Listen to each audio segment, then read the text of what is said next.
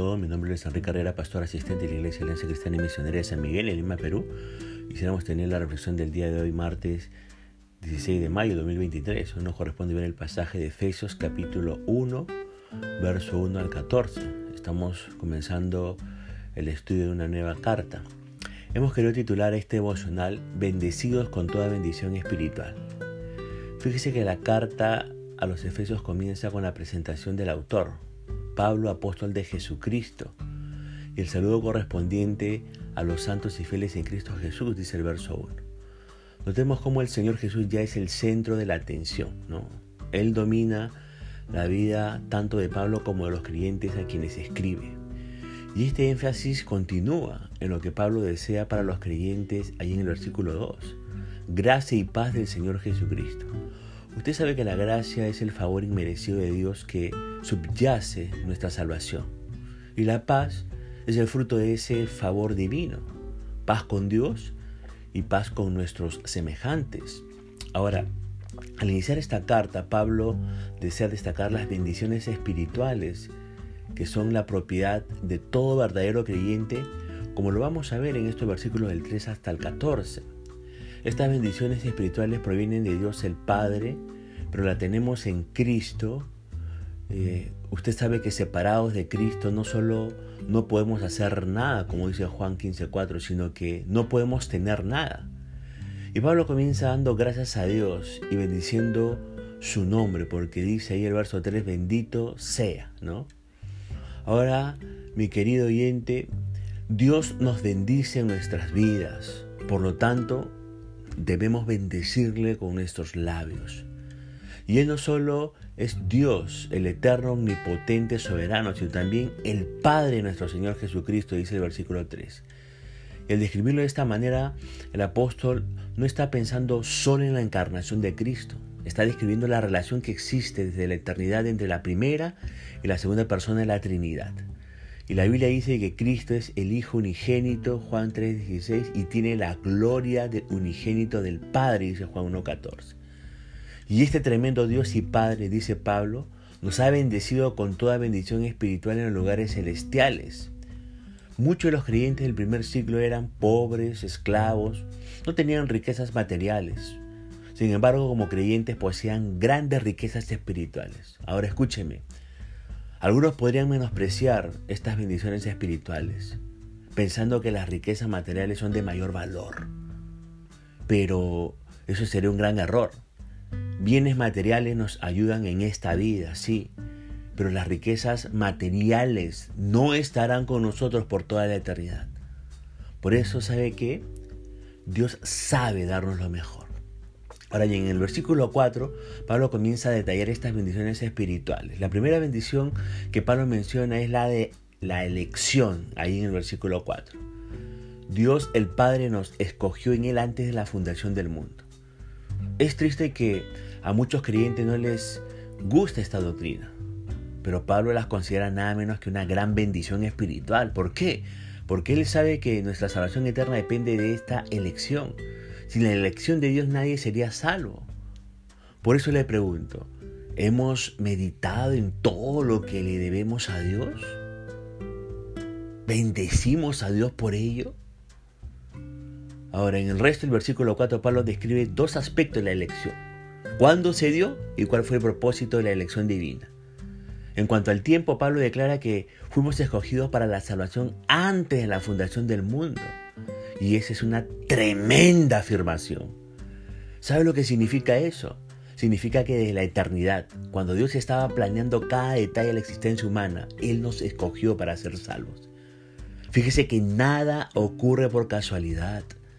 Dios no esperó para ver si le íbamos a aceptar o no.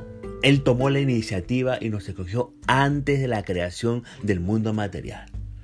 Ahora, nuestra elección no dependió de algo bueno que Dios vio en nosotros. En realidad fue todo lo opuesto. A pesar de todos los errores que Dios pudo ver de antemano que cometeríamos como creyentes, aún así nos escogió para ser salvos. Y qué tremenda es la gracia de Dios, ¿verdad? Pero en segundo lugar, notemos el, el propósito de la elección. Dice el verso 4 en la tercera parte que fue para que fuésemos santos y sin mancha delante de Él. Es muy importante resaltar esto.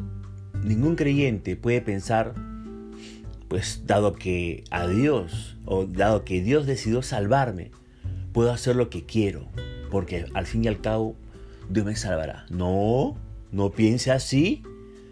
No puede pensar así porque el Espíritu Santo se encargará de hacerle recordar el propósito de su salvación y le hará sentir que debe cumplir con este propósito. Y si el creyente no hace caso al Espíritu Santo tarde o temprano, Dios el Padre lo disciplinará por su pecado. Ahora, de la elección Pablo pasa a la adopción, que es la segunda bendición espiritual que tenemos en Cristo. Y la razón por la cual Dios nos escogió para la salvación fue porque Dios el Padre nos había predestinado antes de la fundación del mundo para ser adoptados hijos suyos, dice el versículo 5. Todo ser humano es, entre comillas, ¿ah? hijo de Dios por creación, pero solo el creyente es hijo de Dios, entre comillas, por adopción. Es la adopción que nos hace herederos de Dios, como dice Romanos 8:17, y nos permite llamarle Abba Padre, como dice Romanos 8:15.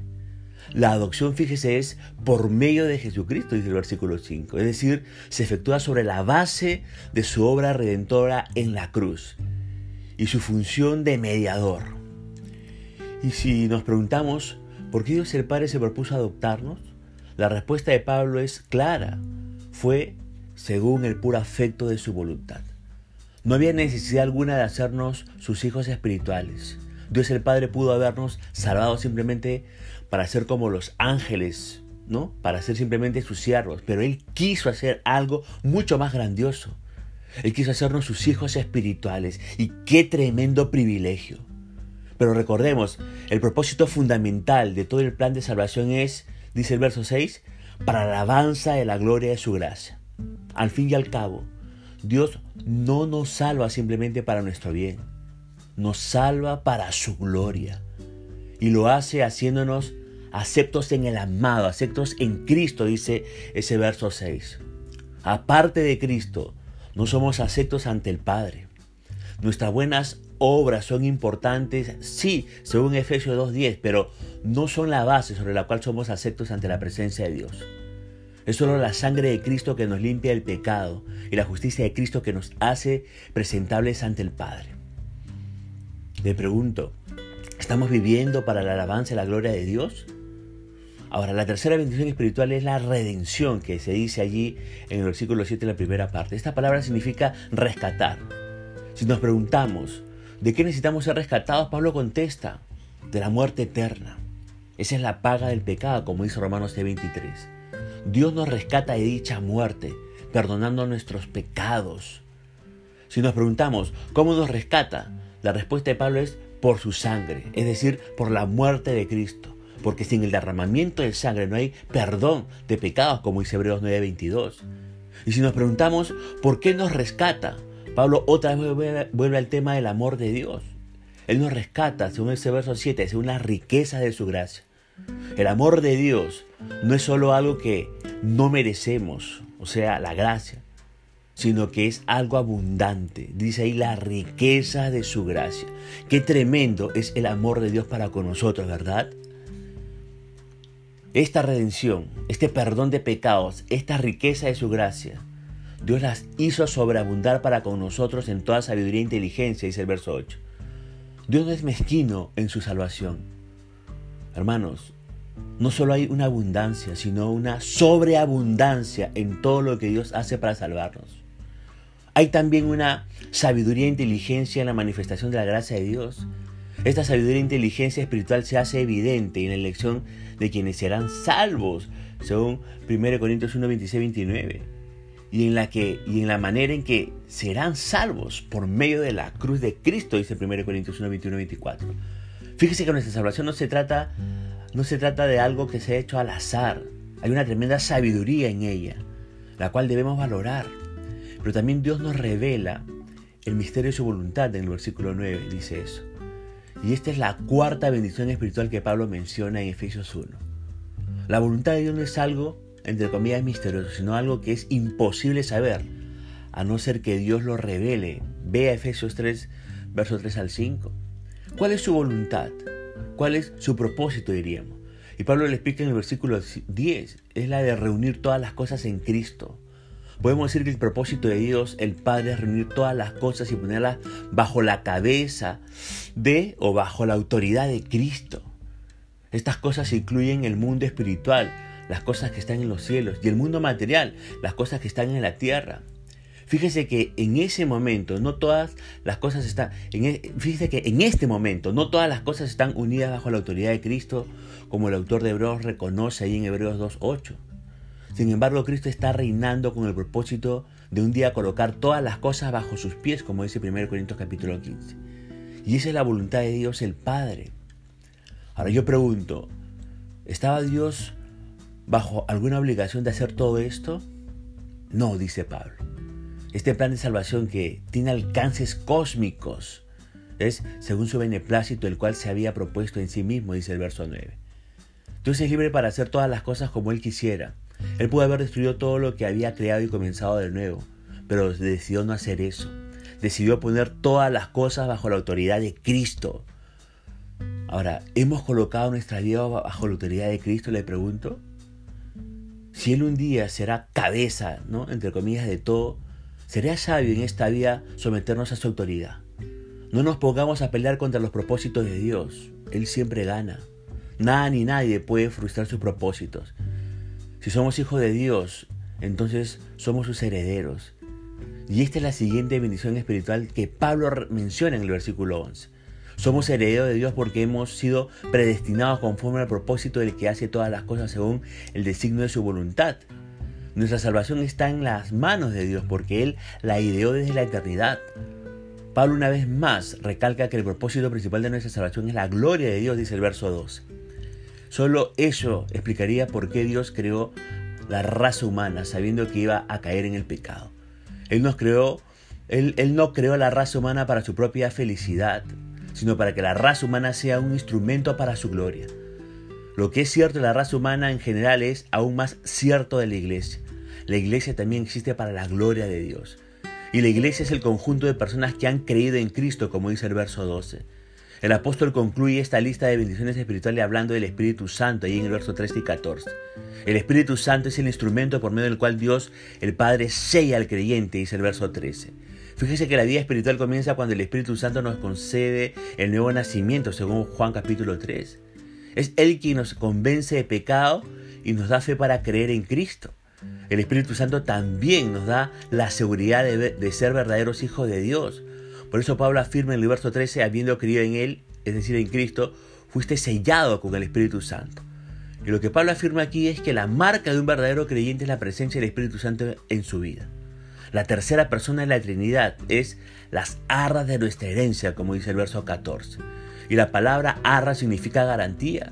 Y, en y esta palabra en griego eh, significa anillo de compromiso. Es decir, el Señor Jesús ha dado a su novia, a la iglesia, el Espíritu Santo como un anillo de compromiso. Hasta el día de la redención de la posesión adquirida, como dice el verso 14. En la cruz del Calvario, el Señor Jesús compró a su novia con el precio de su sangre. Pero aún no llega el día de las bodas del Cordero. Hasta ese día, la novia tiene al anillo de compromiso, entre comillas, el Espíritu Santo, como garantía que un día su novio volverá para casarse con ella. Tenemos tantas bendiciones espirituales en Cristo y cada una de ellas es eterna. Por lo tanto, nunca debemos estar tristes o desanimados. Debemos vivir agradecidos a Dios y alabando su nombre, como dice ahí el verso 14. Así que aprovechemos y disfrutemos de estas bendiciones espirituales y démosles gracias al Señor. Punto final para devocional del día de hoy, deseando que la gracia y misericordia de Dios sea sobre su propia vida. Conmigo será Dios mediante hasta una nueva oportunidad y que el Señor le bendiga.